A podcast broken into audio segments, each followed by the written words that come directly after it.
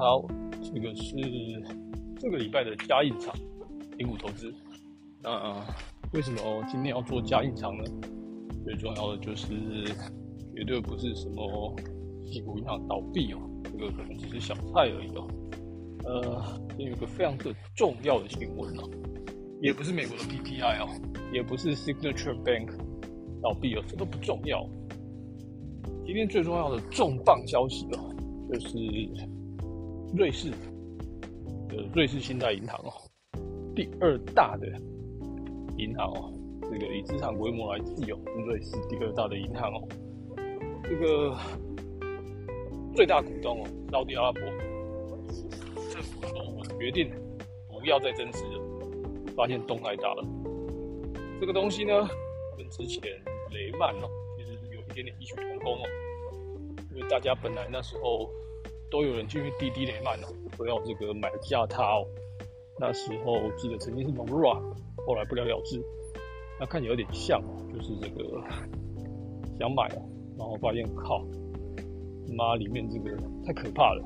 那其实这件事情之前呢，前两天瑞士信贷他才说他的这个财报有重大的问题哦。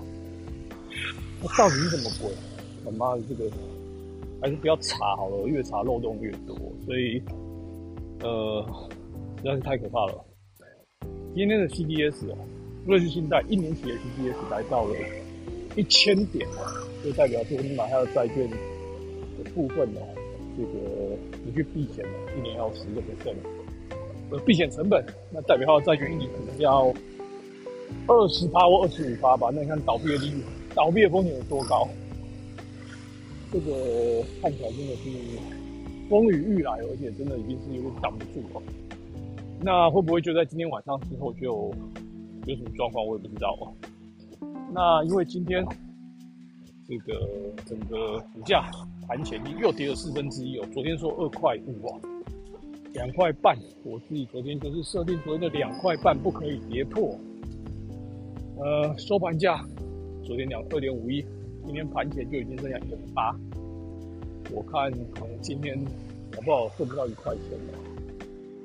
所以，所以，所以，希望不要明天睡起来哦。这个刀就是跌两千点了，那明天可能开盘就是五趴，五趴大概台股就是跌一万五千点的五趴，大概就是七八百点哇，那明天的 option 涨二十倍或者两百倍。OK，为什么要讲这个呢？要讲重点就是，股市真的不是人在干，真的没有那么简单，绝对不是今天看好就全压。